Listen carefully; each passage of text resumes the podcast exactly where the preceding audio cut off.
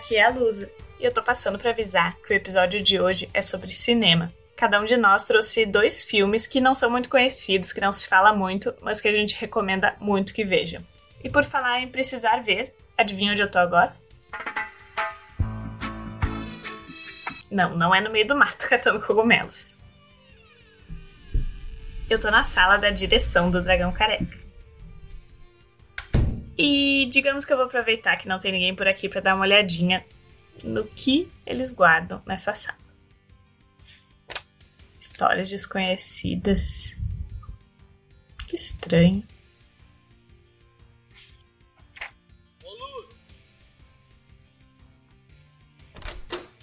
Lusa? O que tá fazendo aí? Ah, oi. Eu achei esse livro aqui. Tá escrito Histórias Desconhecidas na capa. Mas que conveniente, hein? Olha, isso até me lembrou um episódio que aconteceu com a gente, muito antes de tu entrar no grupo, lá no capítulo 8 de Nossas Aventuras. Numa época que o Dragão Careca ele ainda não era famoso, se bem que. É. Bom, era aquela vez que nós encontramos uma vila com gente esquisita e um coelho bípede bizarro, lembra? Já estava noite e percorríamos pelas vielas escuras na companhia daquele coelho. Os interiores das casas se iluminavam com a luz alaranjada dos lampiões. O estômago de Bron roncava de fome e o do Tiamat roncava por causa dos gases mesmo. Eis que quando chegamos na taverna para fazer aquela pausa clássica, perdemos o Baldur de vista. O estranho é que ele nunca dispensava uma taverna. Na taverna eu não achei. O que será que ele fez? Cadê o Baldur?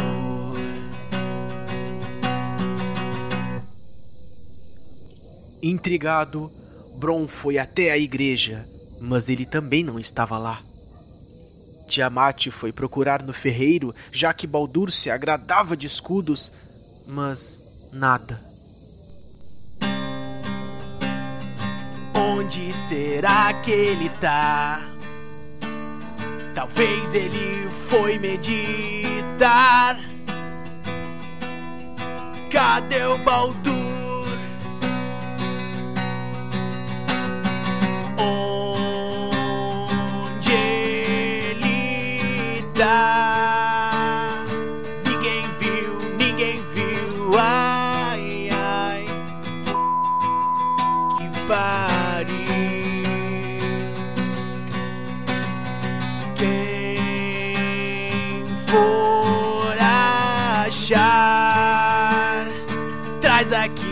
traz aqui. Ai, ai. Que pariu. De repente, Baldur aparece com dois canecos de cerveja. Poxa, Baldur, onde é que tu tava? Ah, muito caro a ceva aqui. Lá na esquina estavam vendendo dois canecos pelo preço de um. É. Não é à toa que ele é um paladino do conhecimento. Tá, Troa, legal, mas eu tenho certeza que tu acabou de inventar essa história. Lusa, Lusa, me diz quais histórias não são invenção. Aliás, eu lembrei por que que eu vim aqui. Acabei me empolgando e me esqueci. Eu tava te procurando. O Tiamat e o Bron estão te chamando. Vamos lá. Se tu diz, então vamos lá.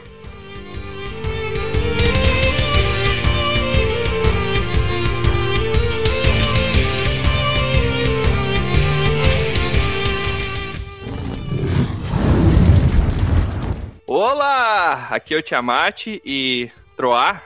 Um mamão foi atirado contra a boca de um sujeito. Qual era o nome do filme? Não Ah. faço ideia. Nem eu sei. Um mamão que balança o beiço. Meu Deus. Eu conheci essa com anões. O anão que. que?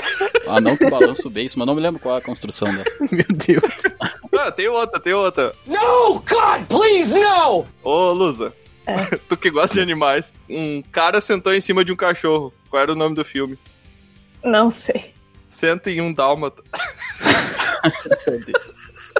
101 Dálmatas. Devia ter falado que era num cachorro pintado. Não, mas ia ficar muito óbvio, né? Eu tenho uma, eu tenho uma. A mulher acabou de botar silicone, né? Daí o médico chegou bem perto do- dos, dos seios da moça, né? E ele ficou lá escutando. Como é que é o nome do filme? Ah, cara, eu, eu sabia isso Não aí. sei. Os Suspeitos. O suspeito. muito bom.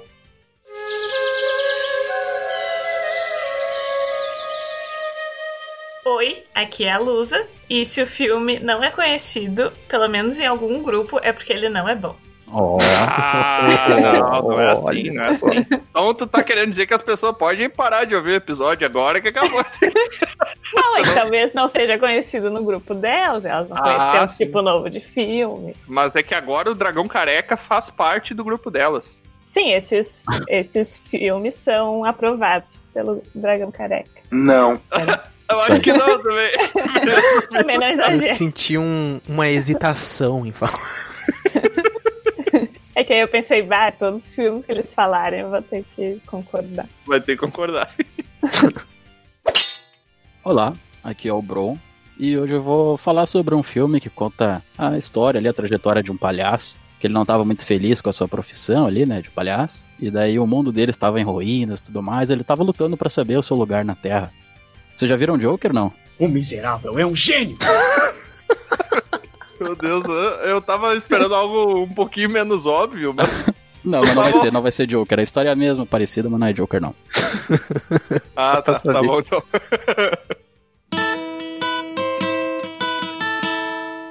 Olá, aqui é Troá. E eu não sei vocês, mas hoje eu vim só pra ouvir as sinopses do Bron. É verdade. Eu vou tentar, vou tentar. Então, aventureiras e aventureiros, sejam bem-vindos a mais um episódio de Dragão Careca. E nesse episódio, como a gente já fez em alguns anteriores, a gente vai trazer alguns filmes, algumas recomendações aqui, e o tema de hoje são filmes desconhecidos. Ou, né, desconhecidos para a grande massa, eu diria. Só antes da gente começar, então, eu queria lembrar que você pode mandar o seu pergaminho lá pra gente, pra gente ler na nossa leitura de e-mails que acontece a cada três episódios onde a gente varia entre leitura de e-mails, leitura de pergaminhos e rapidinhas do careca, né? Então você pode mandar lá para contato arroba dragãocareca.com. E eu tô sentindo um pouquinho de falta, pessoal, que ninguém mandou e-mail falando a respeito do especial de RPG. Pediram tanto, deu tantos trabalhos, ninguém Verdade. falou porcaria nenhuma. Ah, daí é O pessoal tá escutando ainda, eu acho que não terminou. É, Ah, sim, É. tô- tá explicado. são quase 10 horas né, de áudio. Pra se entender. E lembrando que vocês podem mandar um pombo correio pro nosso Instagram, que também recebemos mensagens por lá. Verdade. Ah, sim. Um pombo Mandem correio. fotos. É um pombo correio, vocês estão ligados, né? Que a Lusa tá querendo um animalzinho, ela vai É. roubar de alguém. Talvez ele não volte, mas a mensagem vai chegar. Muito bom. E só lembrando também que vocês podem seguir a gente lá no Instagram, no Twitter, no Spotify, todas as nossas redes. Sigam em todas, se quiserem, inventem mais umas duas e botem nosso nome lá pra seguir também, não faz mal. E você pode também apresentar aí o Dragão Careca Podcast para os seus amigos aí que também curtem cultura geek, curtem piadas ruins, curtem muita gente falando besteira.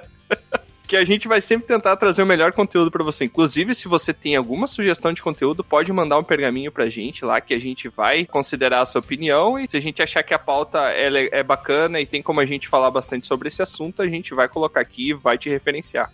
Deixar bem claro que o que a gente vai trazer aqui, assim como naquele episódio que a gente falou de filmes indies, não é os filmes mais desconhecidos de todos, que a gente tá fazendo aí uma lista, né? Não, mas sim filmes que nós assistimos, nós gostamos, temos na nossa lista e que se enquadram nessa categoria de filmes que não são tão mainstream, não são tão vistos assim, né? Tanto mais atuais ou mais antigos, mas que, que a gente curta e possa querer compartilhar, né? Uhum. E também é importante lembrar que a gente vai tentar não dar spoilers de pontos vitais do filme, porque a ideia é a gente apresentar o filme pra vocês, né? Falar um pouquinho a respeito da obra, mas deixar aquele gostinho pra que vocês mesmos possam assistir, tirar suas conclusões e até mandar um pergaminho pra gente aqui dizendo o que que vocês acharam pra gente abrir a discussão. Sem spoilers, viu, Tiamat? Porque o maior spoiler do pistoleiro papaco lá tu deu e as pessoas não vão ver agora. Ainda bem. É. Eu acho que quem não assistiu não assiste mais. Mas se acaso você assistir, tem, uma, tem um ritual que é preparado para assistir exclusivamente esse filme, que você tem que reunir toda a sua família na sala de jantar ou na sala de estar, botar na TV, botar o volume no máximo, preparar aquela pipoca, chamar a vovó, chamar a tia, chamar os amigos da igreja e colocar o pistoleiro chamado Papaco, que é diversão para toda a família. A powerful Sith you will become.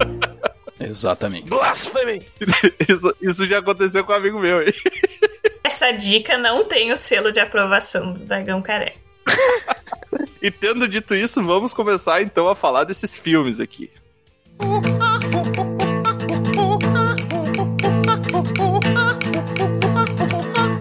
Então, pra gente começar aqui, eu queria trazer um filme pra mesa aqui, que esse filme foi uma indicação e que agora eu passo adiante essa indicação que eu achei um filme muito bom e eu quero saber quem daqui já assistiu Capitão Fantástico. Ah, muito Ah, bom. eu já vi. Muito bom. Me falar, mas não Ah, então eu assisti. falei, era um filme desconhecido. Esse filme é fantástico. Nossa, não, Não, mas aqui eu e o Tro, a gente assiste Nossa, muitos filmes loucos e filme. desconhecidos. não, não é filme sobre super-herói, tá? Só avisando. Não é? Não, não é filme sobre super-herói. Como assim? O Bro assistiu o filme errado, né? Não, não, eu vi o do... O Bro assistiu a versão pornô e tá achando que eu vou falar disso, né? Capivara. Fantástico. O Bron viu um que era Marilene. fantástico. Parem, gente, parem. Já estragou o episódio. Já, demorou. Ah, pior que esse filme não merece isso. É, não, Não, é esse muito filme bom. não merece. Mas então, só pra passar uma sinopse, né? Esse filme já começa com o nosso querido Viggo Mortensen. I would have gone with you to the end. Into the very fires of Mordor. Que eu espero que todo mundo aqui saiba quem é, senão já não vai mais participar do resto do episódio. Nossa, como ele está nervoso. Ninguém falou que Com certeza, né? Aragorn. Mr. Aragorn, ele já fez vários papéis interessantes, assim, claro que eu sou um fã suspeito porque eu gosto muito dele executando o papel de Aragorn. Mas nesse filme ele executa o papel de Ben Cash, que é um pai de uma família um pouquinho diferente. Eu não sei se vocês já assistiram Into the Wild. Sim, também, também. Sim. Tá, então não tem Muito nada a ver com esse filme. Sei, não é Ah, desconhecido. tem sim. É na floresta, É um modo de vida. sobrevivência. Na verdade, o processo é contrário, né? O que que acontece nesse filme? No Into the Wild, é um rapaz que ele se forma na faculdade, ele termina na faculdade. Eu não lembro exatamente como é que é o filme. Termina. E ele acaba indo depois ter um contato com a natureza e se isolar na selva, né? Ele quer viver por ele mesmo, assim. É, exatamente, né? Sair do sistema. Exatamente, saiu do sistema. E esse filme aqui é o contrário. Esse filme trata-se da família do Ben Cash, onde ele, ele e a esposa dele, eles foram para a floresta e criaram seus filhos na floresta. Então ele é uma parada bem diferente, assim. E daí ele acontece uma tragédia ali, onde a esposa dele acaba tendo que sair da floresta ali para ir para um centro de reabilitação, que ela tinha alguns problemas psicológicos. E a- a- acontece uma coisa ruim ali, onde eles precisam voltar para a cidade para ir para o enterro da esposa do, do Ben. Só que o, o sogro do Ben, ele não quer, ele não quer a presença do Ben, porque eles são meio brigados, e o sogro dele, o Jack, ele culpa o Ben por não ter procurado ajuda para a filha dele, no caso, antes, e ter meio que condenado ela ao não proporcionar essa ajuda. Esse filme ele é bem interessante porque ele tem o Vigo, né, o Mortensen mesmo, como o personagem, o protagonista ali, o pai da família, né? E ele tem também o George McKay, não sei se vocês assistiram 1917. Sim. Sim. Ele é o soldado que termina o filme ali. E nesse filme ele é chamado de Boldevan. Todos os filhos, isso é muito legal, todos os filhos têm os nomes bem diferentes, assim, porque É. é, foi a ideia mesmo da família de colocar nomes que eles fossem únicos, né? Isso eu me identifiquei bastante, assim, porque minha mãe botou o nome. Que parabéns. Mas, cara, é muito interessante esse filme porque ele meio que educou as crianças para serem grandes filósofos, assim, por assim dizer, né? Que esse era o sonho dele e da esposa dele. Então, as crianças têm muito conhecimento sobre a parte política da esquerda, sobre marxismo, tro trotskismo. Errou! Eu acho que eu falei errado. Troc Trotsky. Trotsky. trotskismo? Trot Não consegue, né? trotskismo. Trotskismo. Eu acho que é trotskismo. E, cara, e é muito interessante. Tem umas cenas muito boas, assim, que tem um, um momento em que os filhos dele vão ter que jantar na casa da, do cunhado dele. e, e tem as crianças do cunhado dele na mesa, né? E daí ele começa a servir vinho pra menininha menor.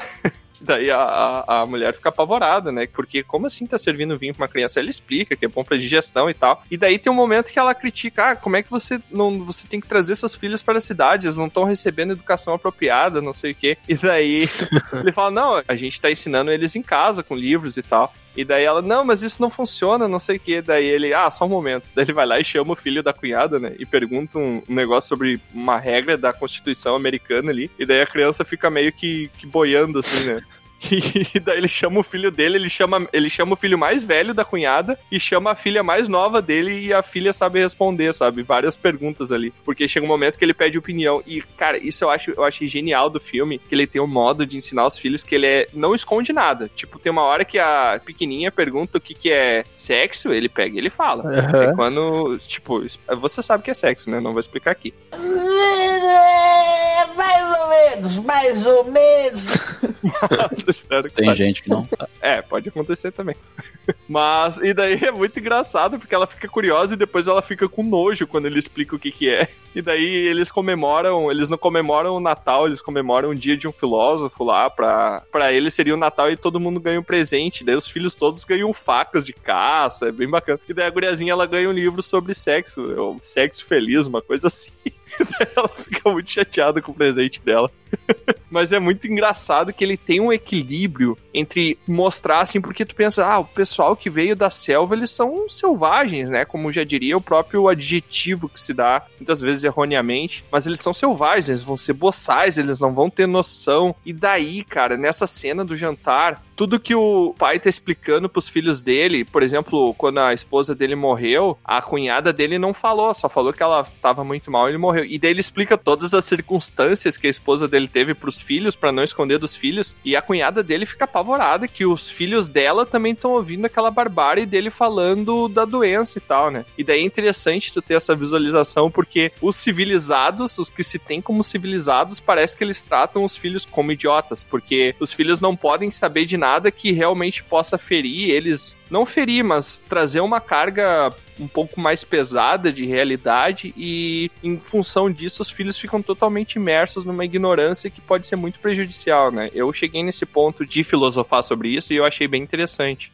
É, eu acho que ele traz esse contraponto mesmo que tu já meio que mencionou, né? Da, da, do que a gente tem a concepção que a gente tem de alguém selvagem, alguém mais livre do sistema, alguém que de suas próprias regras, alguém que foge do convencional. E ele tenta mostrar bem do ponto de vista da família a jornada que ela faz, né, em relação a esse, essa morte da mãe, a como lidar com a morte, como lidar com o enterro e tal. Eu acho fascinante a cena do enterro que eles estão lá em, né, em questão do caixão, como eles se comportam perante o enterro, porque eles têm uma visão totalmente mais espiritualizada da coisa, eu diria xamânica, né, uma visão da, da morte, que as pessoas estão lá naquela, naquele ritual de um velório e tal, e eles que meio subvertem isso são considerados pessoas que de má educação, né? Aí é que tá, porque eles estão fora do sistema, né? E o tempo inteiro eles brincam com isso né? Esse, esse contraponto eu acho bem interessante e com certeza é cheio de, de reflexões. Eles trazem essas reflexões junto com os filósofos ali que eles estão se relacionando, né? Porque eles têm acesso a livros e tal. Ele é de uma delicadeza, assim. Uh, o filme ele, ele tenta ter um, um enredo bem hollywoodiano, assim, mas ao mesmo tempo ele tenta trazer uma carga diferente, assim, mais dramática, mais pessoal, interessante. O conflito do pai, quando o pai deixa de ser desacreditado também para alguns e tal, e depois ele volta a ser acreditado, tem uma reviravolta. Cara, o filme emocionante, eu achei muito bom. Ele tem essa vibe do Into the Wild também, de refletir o sistema, de refletir a concepção que as pessoas têm de religião, de bem-estar, de viver confortável, né? O que, que é viver confortável, o que, que é ter uma vida digna, entre aspas. E, cara, é muito bom.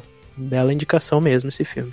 Sem falar na fotografia dele, né, Troa? O filme é muito bonito, ele tem cores vivas, assim, ele sempre tenta trazer um, sim. um aspecto meio o de filme natureza. é sempre feito no tom ensolarado, né? Sim, sim. Sempre traz as cores bem cor luz. Uhum. Eu não assisti, mas me deu vontade para essa questão, né? Que o Troa falou de mostrar essa criação diferente, porque a gente, como sociedade, tem muitos padrões, assim, que a gente só aceita como normal, como, como deve ser, né? E então é legal ver é. uma coisa diferente, assim, até para ter essa reflexão. E me lembrou um filme que eu vi também, que tem um livro que eu li, que é Castelo de Vidro, não sei se vocês viram. Não. Que também é assim, é um. Não. Mas aí é um pouco uma perspectiva um pouco mais negativa, mas isso Ah, de uma ah. família que é criada totalmente fora de um padrão e é contado por uma das filhas, né? Até inspirada numa história real. E ela falando que ela ficava nesse meio porque ela não teve uma infância ruim, mas aí ela vê várias coisas que os pais dela fizeram e que tiveram consequências ruins pra ela. Mas ela amava os pais dela, né? Apesar de ter tido, assim, coisas ruins que vieram disso, assim. Então ela fica meio que o livro todo e o filme refletindo sobre isso. É bem bom também.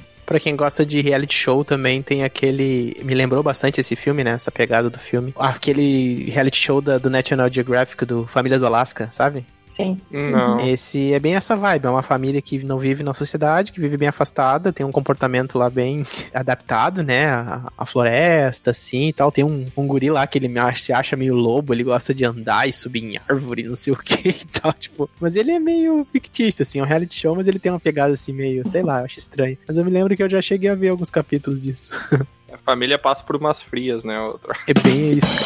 Ah, Pior meu que Deus. passa mesmo. Literalmente.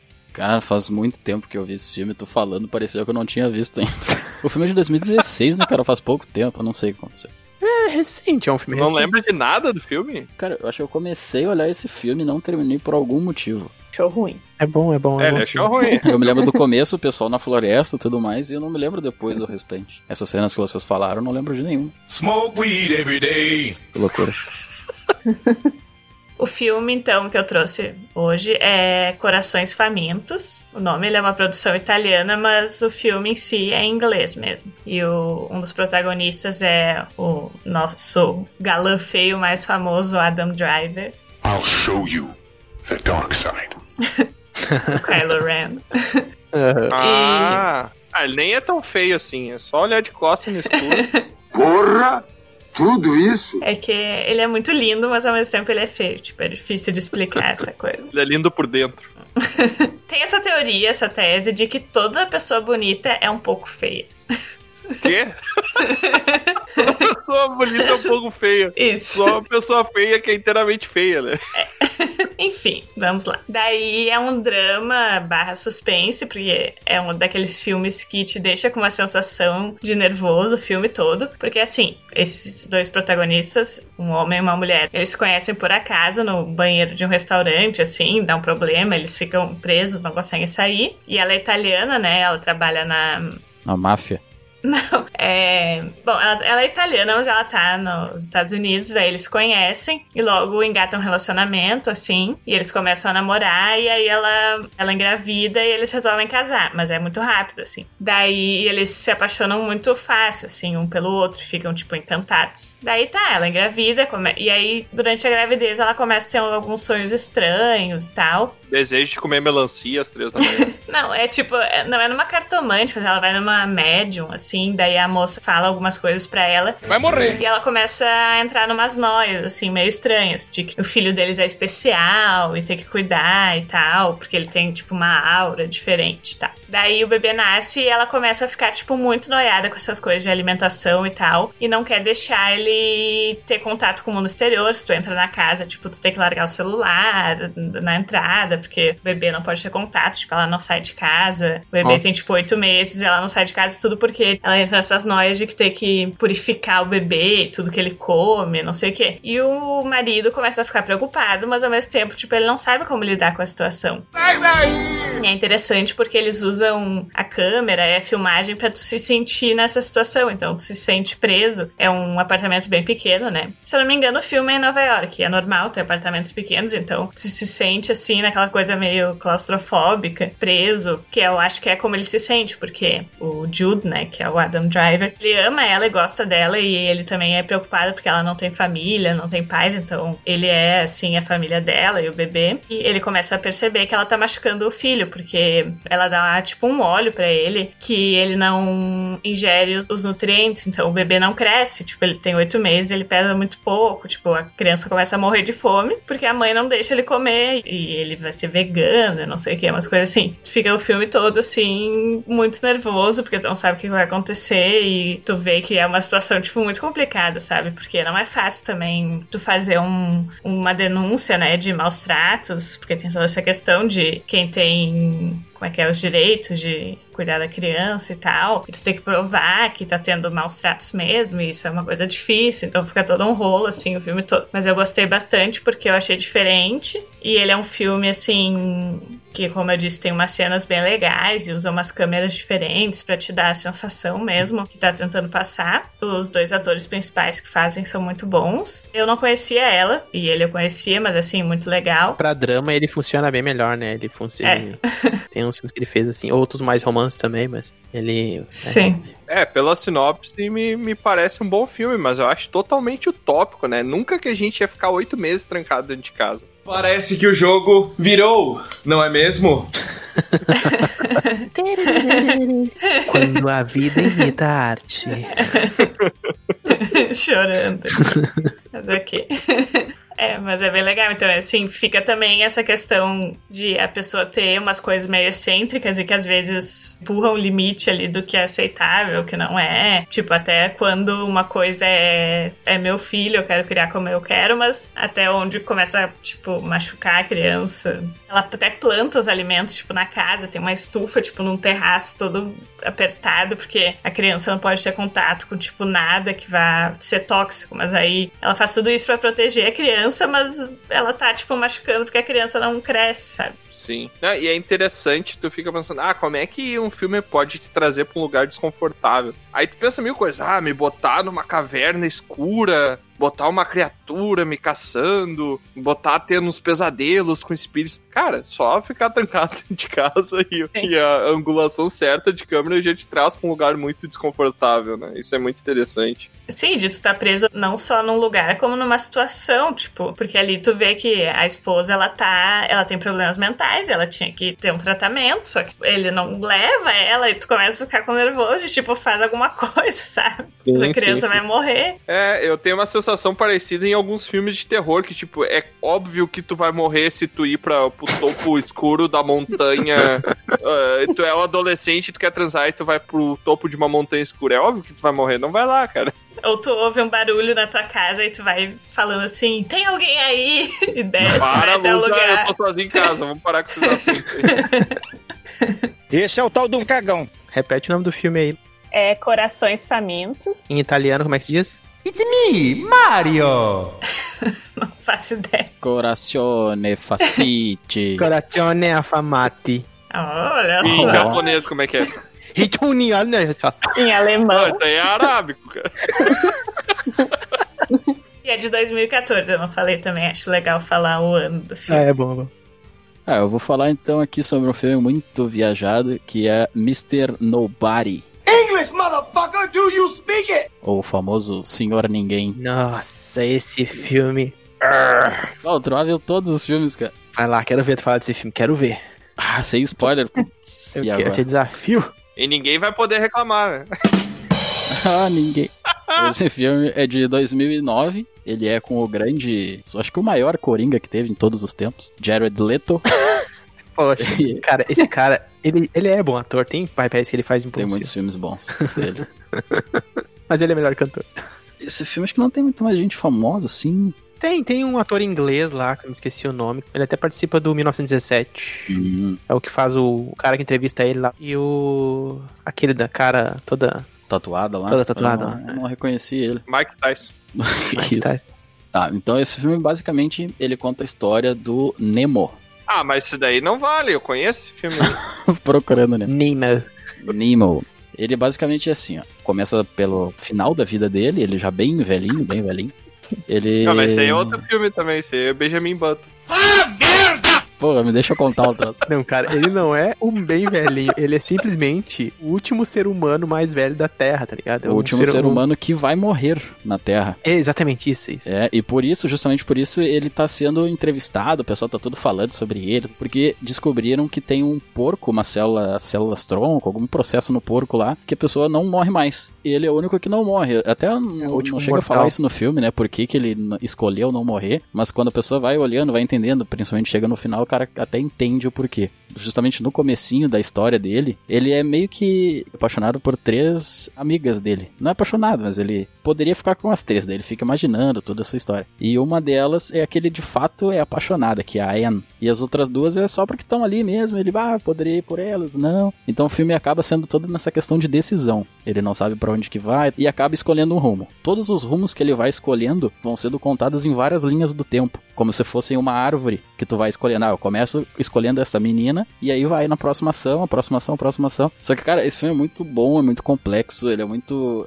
faz o cara pensar a todo momento, porque dependendo da escolha que ele faça, vão acontecendo coisas boas e coisas ruins. Cada ação que ele toma, cada ação que ele deixa de tomar, e se ele não fizer nada, não escolher nada, também vai acontecer. Mas, Bron, acho que vale a pena falar que eu acho que a escolha fundamental dele, até para encontrar depois essas meninas, é a decisão do pai, né? O pai e a mãe se separam, e aí existe Ah, a linha sim. temporal quando ele fica com a mãe, quando ele fica com o pai e quando ele não fica com nenhum dos dois. A cena do trem, né? Quando ele fica, corre pra, pra ficar junto com a mãe, quando ele fica com o pai, ou quando ele simplesmente vai pro mato. Ah, sim, é ali sim. que é o que começa o- os três caminhos dele.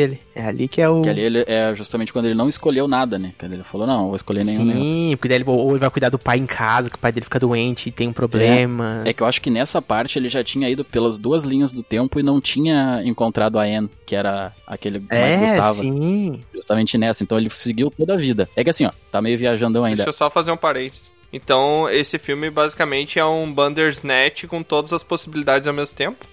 É, para- mais ou menos. É, o filme ele parece que ele trabalha com três realidades paralelas que se entrelaçam. Que tu o tempo inteiro tu fica vendo como seria a vida dele se ele tivesse tomado o caminho X, como se fosse se tivesse tomado o caminho Y e Z, sabe? Então fica esses três se entrelaçando. Na verdade, não são três, porque, porque são três A base meninas. é três, Só que assim, ó, tem uma parte que ele fica, eu acho, com o pai, que ele vai pra uma guria. Sim. E tem a outra parte que ele fica com o pai que vai pra outra. Que ele abandona. Então tem a parte que talvez Isso, ele... sim. É, então tem, são várias e várias e várias. Só que o filme ele é tão amarrado que o cara acaba entendendo todas elas. O que que acontece? Toda vez que uma criança nasce, ela teve uma outra vida, então o anjo pega e dá um cortezinho no queixo. E ele não tinha. Ah, Ou sim. seja, ele se lembrava não exatamente de toda a vida passada dele, mas de algumas coisas. E essas algumas coisas são de todas as vidas passadas dele. Quando o, isso que an- ele vai o anjo ele faz o sinal pra silenciar, que ele faz, coloca o dedo indicador na boca pra silenciar, Isso. ele faz a marquinha no queixo da criança. E aí, Exatamente. quando ele na- nasceu, ele não fez a marquinha, então ele lembrou de tudo antes de nascer, ele lembra do antes de nascer.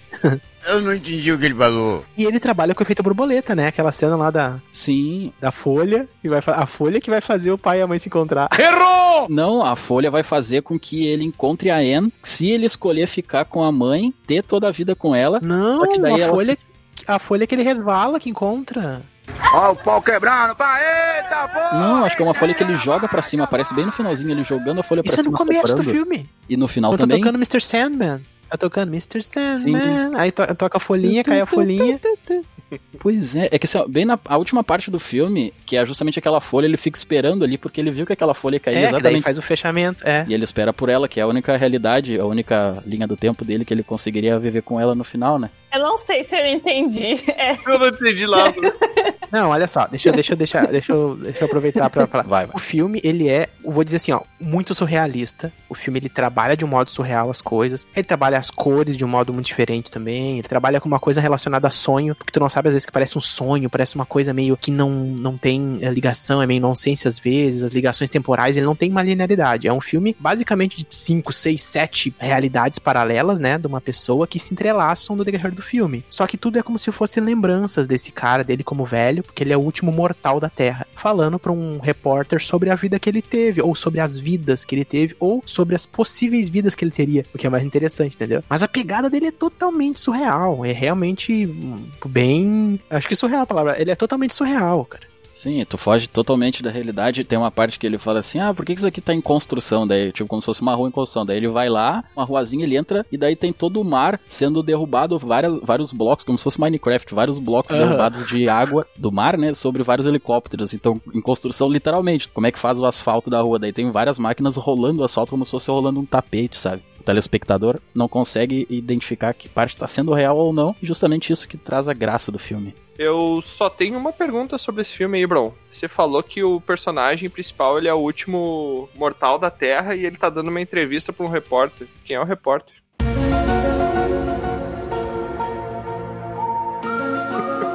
O Porter é um imortal. Ah. Entendi. Entendeu? Não é que as pessoas morreram, elas ficam vivendo eternamente ali. É. Como se fosse uma viagem pela memória dele que ele tá contando. É, esse filme agora tu falou em memória, ele tem muito a ver com aquele Brilho Eterno de uma Mente Sem Lembrança. Ele tem uma pegada que lembra, assim. O Brilho Eterno tem a meni- a menina do cabelo quando tá com o cabelo azul e vermelho. Isso. Aqui tem justamente isso. Tem a guria de azul, a guria de amarelo e a guria de vermelho. Ah. O vermelho seria o amor, que é a guria que ele se apaixonou. A azul era bem melancólica, se ela tinha sérios problemas mentais, até nem gostava dele. A amarela também seria a prosperidade, o dinheiro, que é quando ele consegue ficar rico, só que ele acaba morrendo, acho que pra máfia, alguma coisa assim. Então ele tem o dinheiro, não tem o amor, então tem todo esse jogo de cores, assim, dentro do próprio filme. Sim, as escolhas dele. É muito bom, esse filme é muito bom, ele tá na minha lista de filmes indie. Mr. Nobody. É aqueles filmes que tu fica pensando horas depois sobre ele, refletindo. Sim, é isso aí. Esse tipo de filme. Dois mil anos depois. Vou começar falando de um filme de 2017. Um gênero de filme aí que eu tenho nos últimos anos me dedicado a, a procurar bastante, que são os terror psicológico. Ah, não. Adoro. Ó o bicho vindo. Melhor. E esse filme é de uma duplinha aí que dirigiu, escreveu e atuou no filme. E o filme se chama The Endless, Oculto. Alguém já viu? Pá, por nome eu não me lembro. Ah, mas a tradução foi bem ruim, né? Culto ou oculto? Oculto. É o culto que é uma reunião de pessoas Não, não é. ou- uma coisa que tá escondida. Oculto tudo junto. O artigo culto substantivo. Ah, tá. Ah. Não, porque o artigo é outro filme, né? The Endless Oculto, ele foi escrito, dirigido e atuado por uma dupla americana chamada o Justin Benson e o Aaron Motorhead. Esse filme é de 2017. Tem uma pegada que é a seguinte forma: o plot dele é dois irmãos que pertenciam já na sua juventude a uma vila hippie alternativa que morava, né, num vilarejo meio parecido com aquele do filme Midsommar, assim, é um, é um grupo mais alternativo lá que tinha seus rituais e tal. Mas aí depois eles voltam pra cidade, tem empregos lá mundanos e lá pelas tantas eles recebem uma mensagem de um amigo dessa vilarejo dizendo pra eles voltarem, que eles estão fazendo parte agora de uns movimentos mais que trazem, né, uma, uma possibilidade de vida melhor, um renascimento, uma- umas coisas assim meio misteriosas e tal. E eles também já ouviram falar que tem um vilarejo que tá tendo uns um lugar que as pessoas estão se matando todo mundo e tal. E enfim, né, o que que eles querem fazer? Eles vão lá pra esse lugar, óbvio. Então, o que que você queria fazer se você descobre que tem um, um vilarejo estranho, que todo mundo é feliz? Você vai querer ir pra lá, não é mesmo? Não.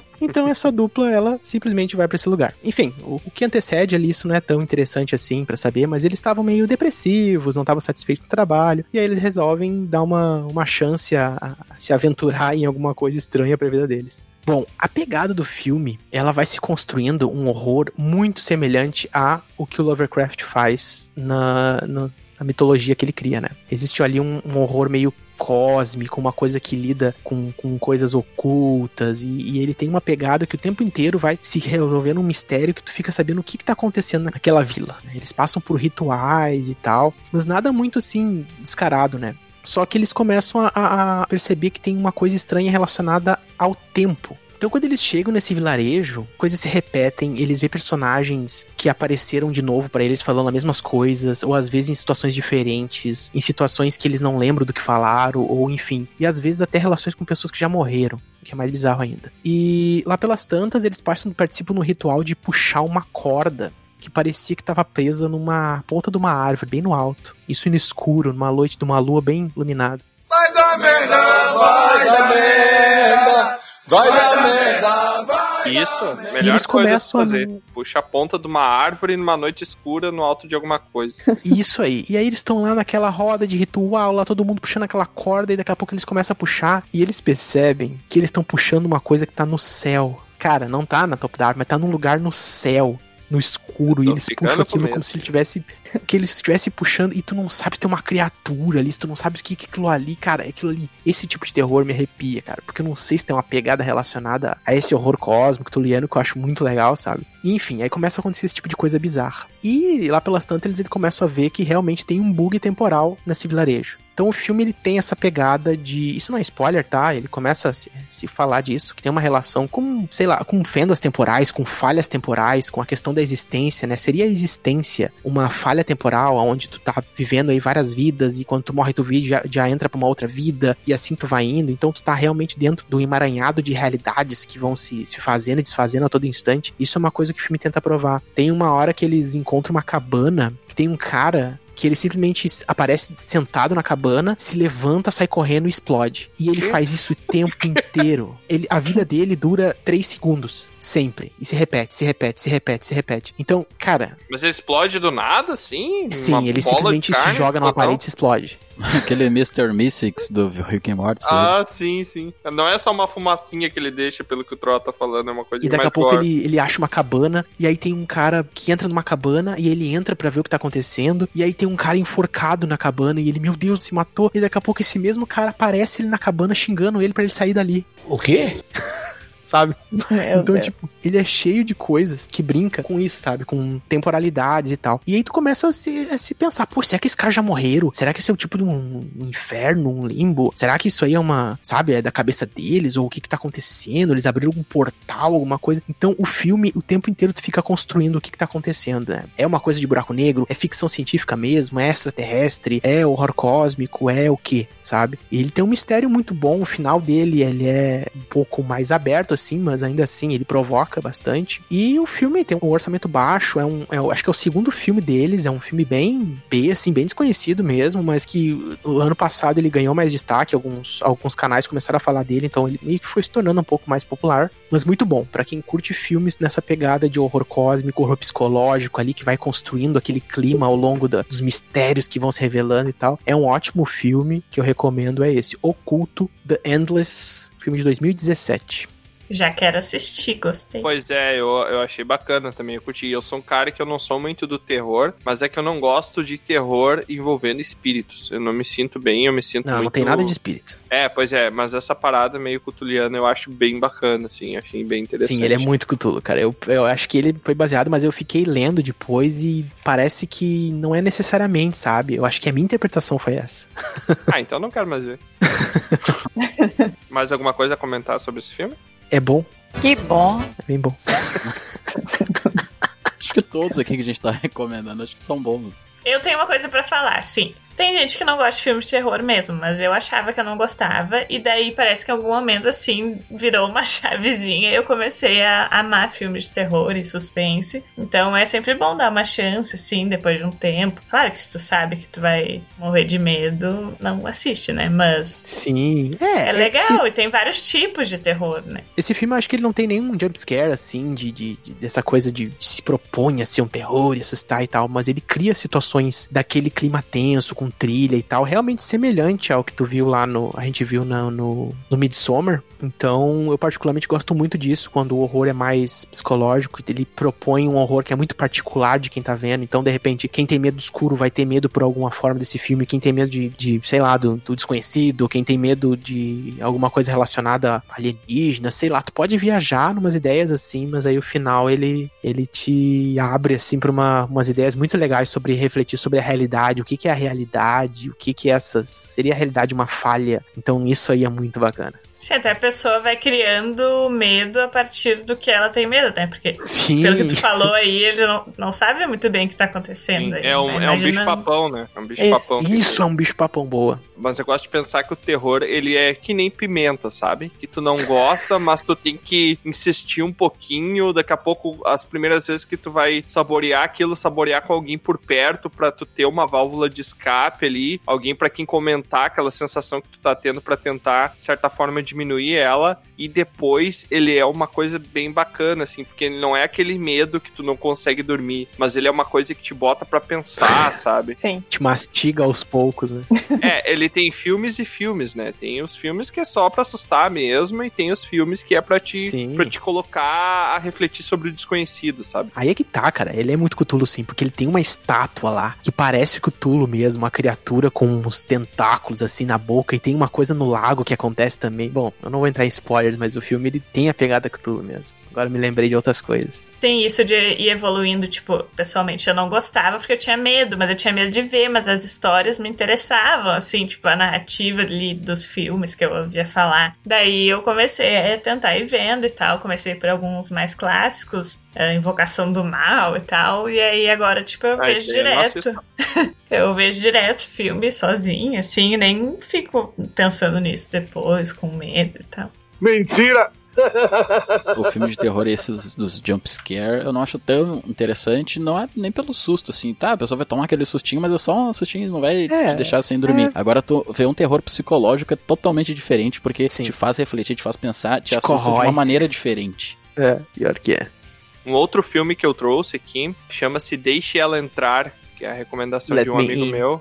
Let the Right One In. Tu tá de brinquedo aí de mim, cara? Ah, não é isso que eu tô pensando, Hum, peraí. É. Deixe ela entrar? Deixe Ela Entrar. Tá. É um filme sueco de 2008 que ele mistura um clichê com um toque de diferencial, porque ele é um filme sobre vampiro. Então tu já pensa, ah, ou mais um filme sobre vampiro. Mas não, ele é um filme sobre vampiro visto da perspectiva de uma criança.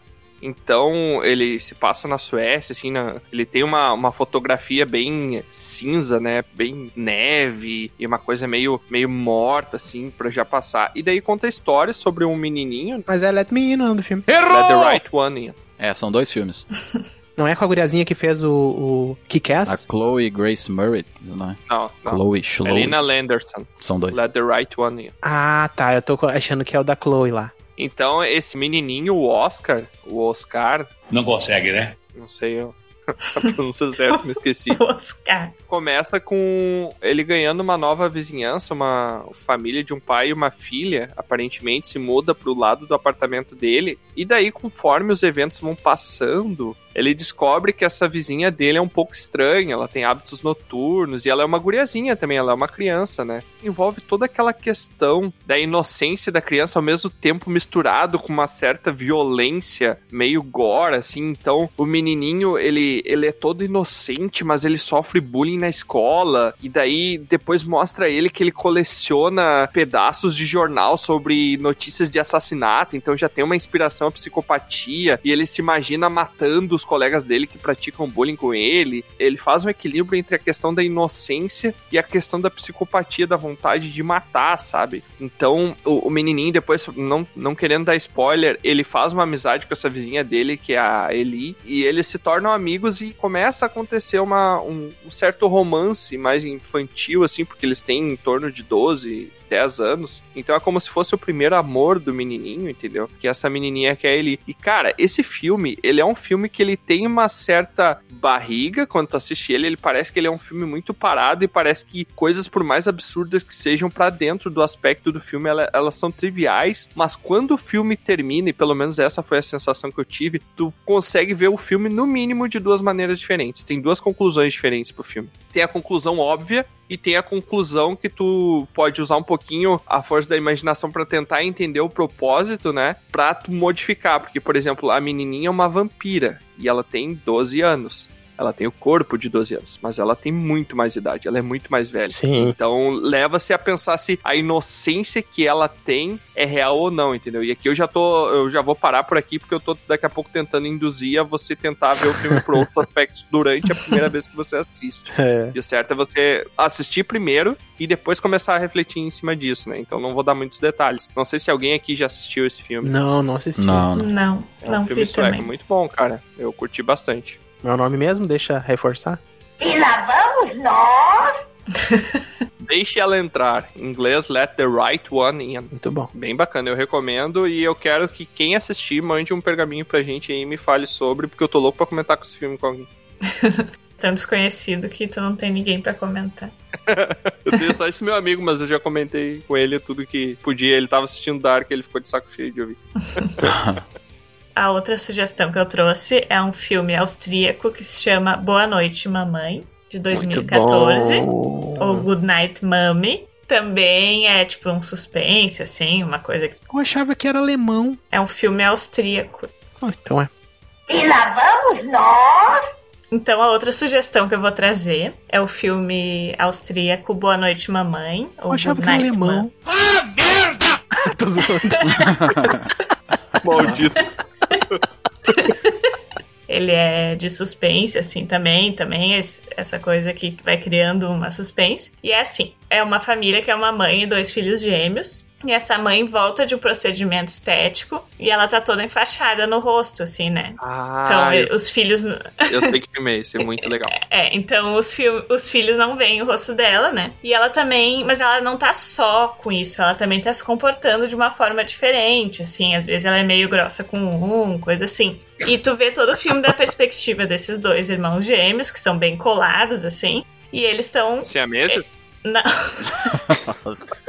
Só pra saber. meu Deus. Eles são bem próximos. E aí eles começam a achar que não é a mãe deles, que aquela mulher ali não é a mãe deles. E eles ficam, né, pensando isso e coisa assim. E também é um filme que traz, assim, as cenas bem legais. E eles moram, assim, numa casa aquela super contemporânea, meio assim, isolada. Então, mostra eles brincando às vezes na rua, às vezes dentro. E tu vai acompanhando, assim, e começa a crescer essa tensão. E eles meninos assim, eles devem ter uns 10, 11, 12 anos. Então eles são crianças, mas eles já têm assim certa autonomia, né, Pra ter ideias e tentar coisas. Então eles começam a planejar assim o que eles vão fazer, porque aquela não é a mãe deles. E eu não quero falar muito sobre porque tem alguns plot twists que são bem legais. E é um filme, assim, que tem algumas cenas mais pesadas e coisa assim, mas que é legal de assistir. Mas quem, assim, quem não gosta muito de sangue, essas coisas de mais tortura, é bom não assistir. Esquece essa merda aí, porra. Mas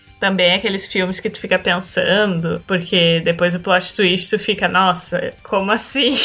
então é bem bom. É meio tenso, né? Porque Sim. tá, é uma pessoa que é o membro da família mais amado, assim, geralmente nas famílias. E daí aquele membro tá totalmente diferente. Ele tá dentro da tua casa, ele tem acesso, ele pode entrar no teu quarto durante a noite, quando tu estiver dormindo. Então é muito tenso, né? é uma coisa que convivem só eles, assim, porque é um, um lugar meio afastado. Então é aquilo ali, a vida deles é eles três, daí do nada vem uma pessoa que eles acham que não é mais quem era a mãe deles.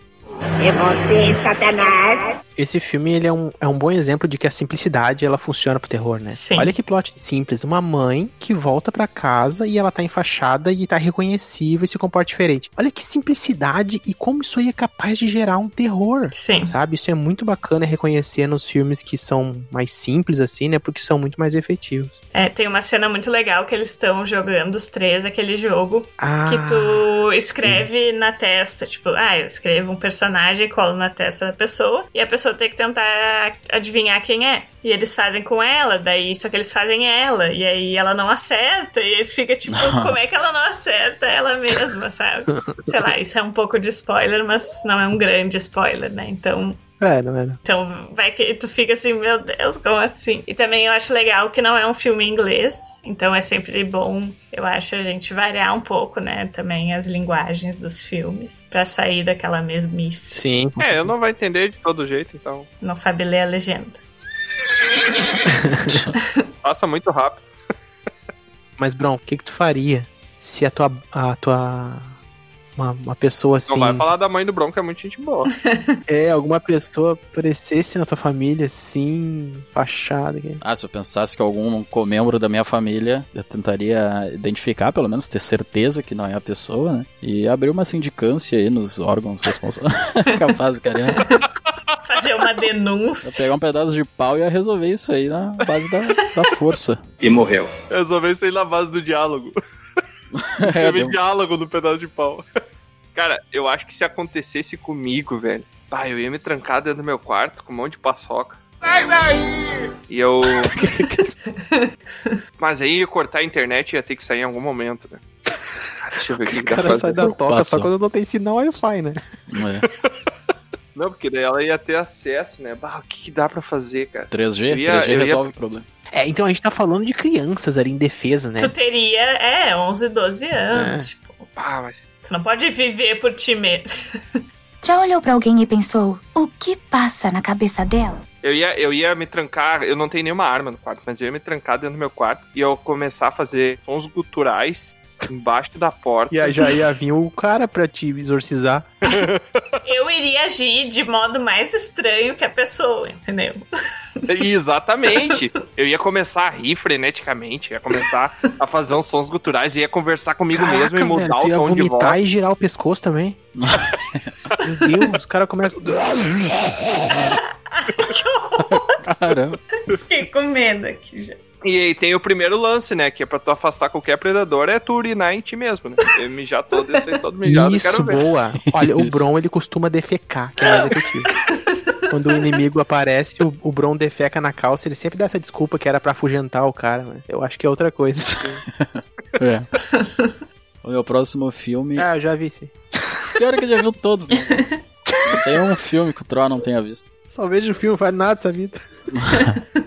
É O Palhaço. Palhaço! Filme brasileiro do Celton Mello. Conta com um grande elenco aí. Moacir Franco, Zé Tomé, Paulo José, toda essa galera aí. Fabiana Carla, Concico Pedrosa, Larissa Manoela. é, Tomilha essa- Rafaela. Sandy Júnior. Toda aquela galerinha. É, Sandy Júnior. Dig Joy, O Dunha do Chevette rebaixado. O Nick Tinoco. Didi. Com fome. Caramba, o Didi, velho. Nesse filme tem o Miranda lá da, da Grande Família. O Lineuzinho. E Bozo como o protagonista. Pode ter A que ser o. Miranha. Miranha. Ah, agora que eu entendi a piada do Bron no começo, cara. Ah, olha aí, ó. Qual a piada? Ele falou, você já viram o Joker, o palha, vou falar de um palhaço e tal. Ah, agora eu entendi. Ah, sim, agora que eu entendi. É complexo, cara, é complexo. E filme brasileiro, cara, sempre fica com o pé atrás, assim. Eu também é, olhei. Preconceito, preconceito. Eu vou te apresentar um filme brasileiro bom. Ah, eu já vi os dois, os três na real: o Palhaço, Tropa de Elite e Cidade de Deus. Ah, sai daí, cara. Não, a Cidade dos Homens é bom também. Alto da daí, é Compadecida. muito... É, o Alto. É. Ah. É, tem alguns. Mas a grande maioria, assim, não é. Bruna Surfistinha. Ah, é bom. Bruno esse filme é foda. filme de comédia. Critério do cinema bom brasileiro, de acordo com o Bron. É bom só se chegou nos Estados Unidos. Pode ser. Ele vê com legenda em inglês. Cara, assim, ó, desse filme, ele parece ser muito simples. Até se a pessoa olhar com uma ótica simples pra ele, tu consegue tirar um filme. Só que se tu tentar entrar no personagem e viver aquilo que ele tá vivendo, tu consegue observar um outro filme. Ele é basicamente um palhaço, daqueles de circo mesmo, de picadeiro, né? E que eles já estão bem, digamos, pobres, assim, eles já não têm toda aquela bilheteria, eles ficam felizes quando a plateia chega a 50, por exemplo, 50 e poucos. Já é um filme mais recente, assim. Ele é um filme de 2011, assim, então com toda essa questão de internet e tudo mais, o pessoal parou de dar pouca atenção pra circo, assim como que era antigamente, né? E eles já estão há bastante tempo no mercado ali, então ele acaba percebendo todo esse baque que deu, né? E eles tentam fazer a graça deles ali tudo mais, eles conseguem, alguns são felizes. Selo que o Celton Mello, o palhaço, que é o principal ali, o palhaço Pangaré, ele acha que não é aquilo que ele queria da vida dele. Que ele não tá famoso, não tem dinheiro, tá sempre no perrengue, tem que rezar um terço ali pra conseguir o mínimo de coisas. Faz palhaçada e... não ganha dinheiro. Quem será que parece? Exatamente. Ele acaba tentando sair daquela questão do circo ali, ele até acaba abandonando o circo para tentar, digamos, uma vida assim de trabalhador, tentar uma coisa diferente. Só que aí que tá, aí ele percebe e ele é muito triste, assim, no caso. Ele fazia as pessoas rirem, todo mundo dava risada e tal. Só que ele, ele não se sentia feliz porque ele não ria. É aquela velha história, quem é que faz o palhaço rir, né?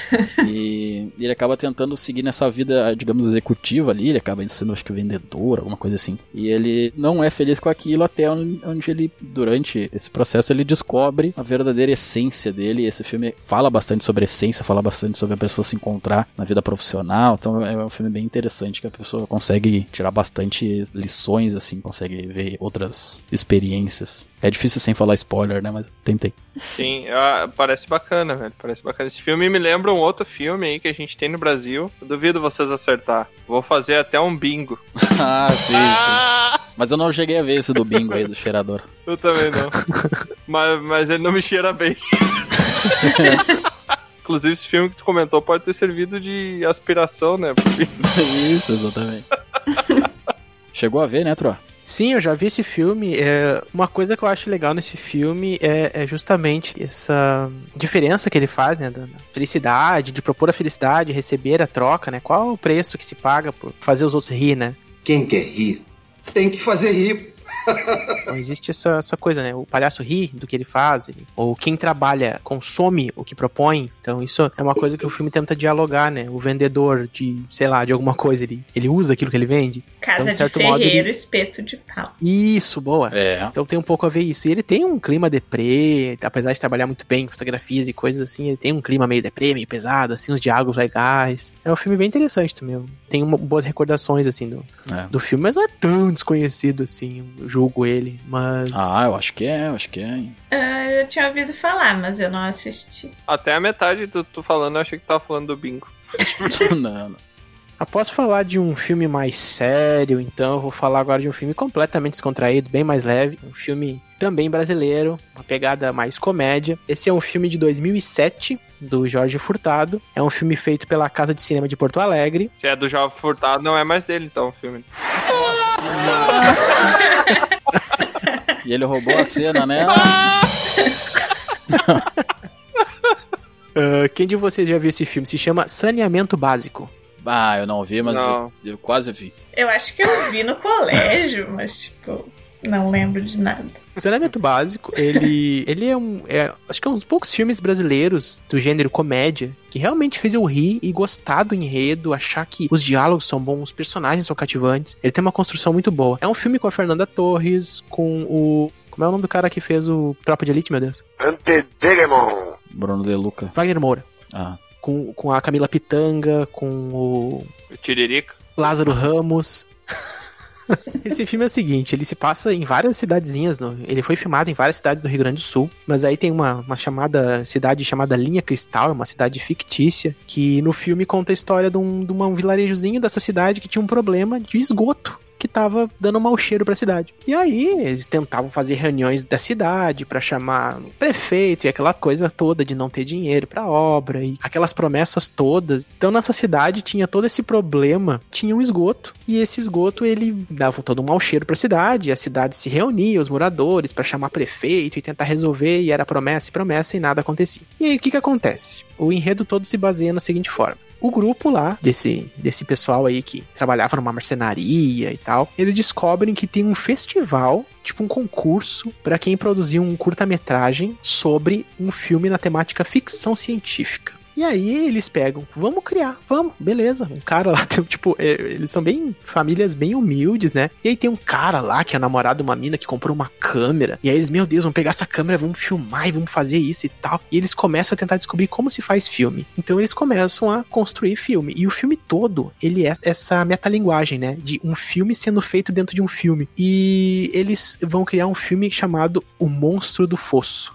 que é a história de uma cidade lá que tinha um, um cientista que conseguiu perceber que tinha um monstro sendo criado com os dejetos que eram depositados na- no rio e formou um monstro lá do, do, do fosso que atacava as pessoas da cidade. Então, o filme todo é como se fosse um terror pastelão, só que é muito engraçado as cenas deles tentando fazer as cenas, entende? Não. Então eles, ele, por exemplo, tem a, a mulher lá que é a Selene, que é a Camila Pitanga que faz. Eles ralam, ralam pra conseguir patrocínio na loja da cidade, dizendo: olha, se tu me emprestar esse vestido vermelho aí, doar pra fazer o filme, a gente vai colocar o nome de você no filme, tá? Aí, ah, ela doou um vestido. Só que daí na cena, o vestido tem que ser rasgado. E aí o cara lá que vai filmar diz assim, poxa, vocês compraram uns três vestidos, né, pra fazer essa cena, né? E eles, não, a gente, a gente pode remendar um vestido. E não, não existe isso, tem que ter vários vestidos e tal. Então eles começam a, a tentar descobrir como é feito o filme. Tem momentos que eles começam a, tipo, filmar o filme em plano sequência. Então eles filmam tudo em ordem. Eles não raciocinam que pode ter montagem depois, pós-produção, sabe? Então é muito bizarro que eles começam a entrar em, em dilemas, assim, aprender aos poucos e tal.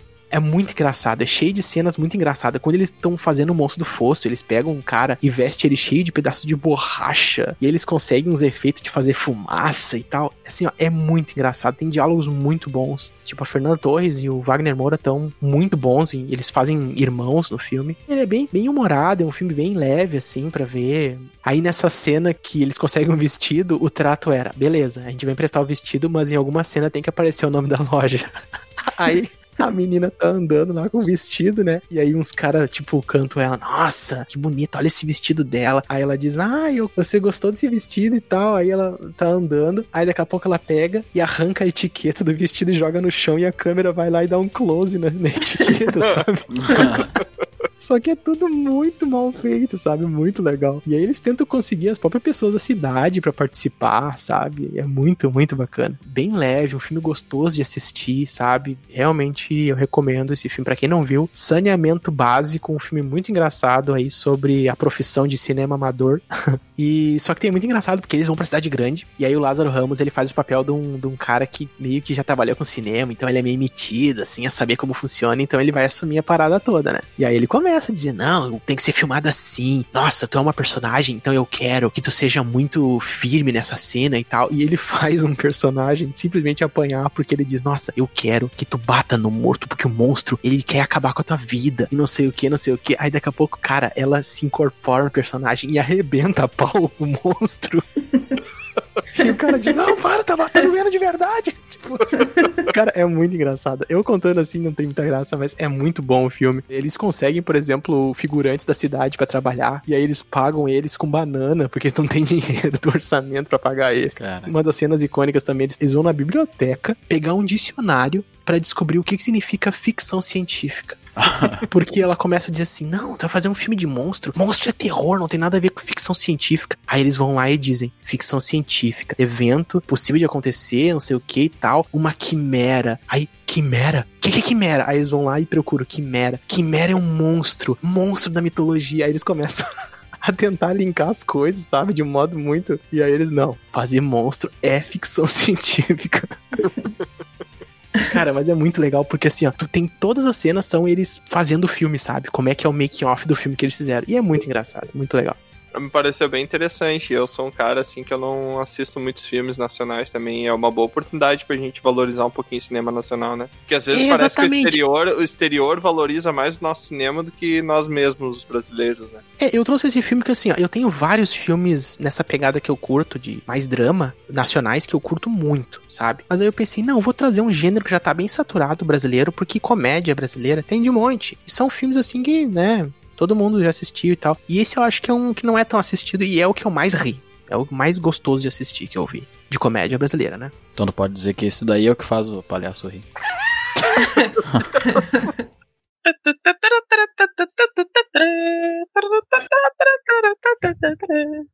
Então, assim, pra gente terminar o nosso episódio, então, como já é de praxe aqui de outros episódios sobre cinema, eu quero que todo mundo aqui faça uma sinopse rápida, no máximo de um tweet, sobre cada um dos filmes. Cinco segundos.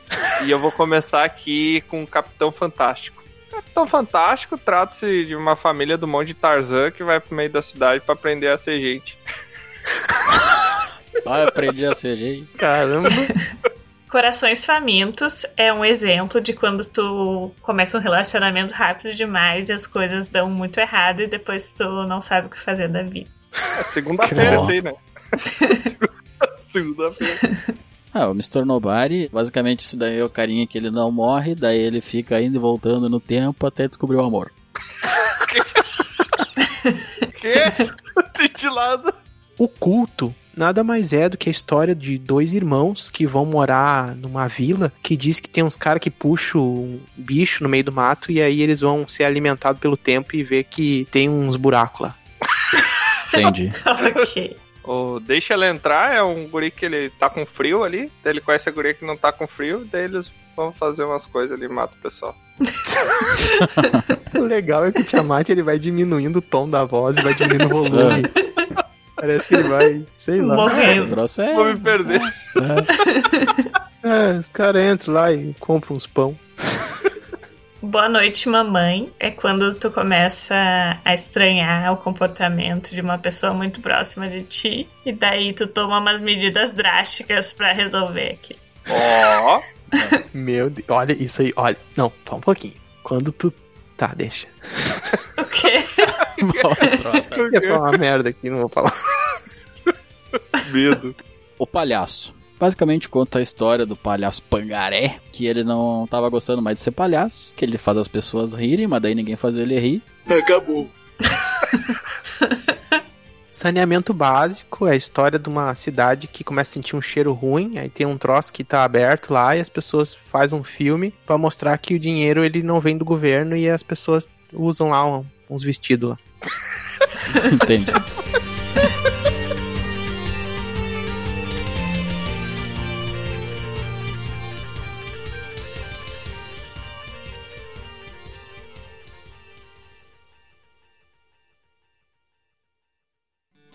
Aqui é Troá, o Bardo, e eu quero agradecer a sua visita. Encerramos aqui mais uma aventura. Convido você agora a nos encontrar em outros mundos. É só entrar em dragãocareca.com e descobrir. No YouTube, Spotify e Instagram, busque por Dragão Careca. Até a próxima!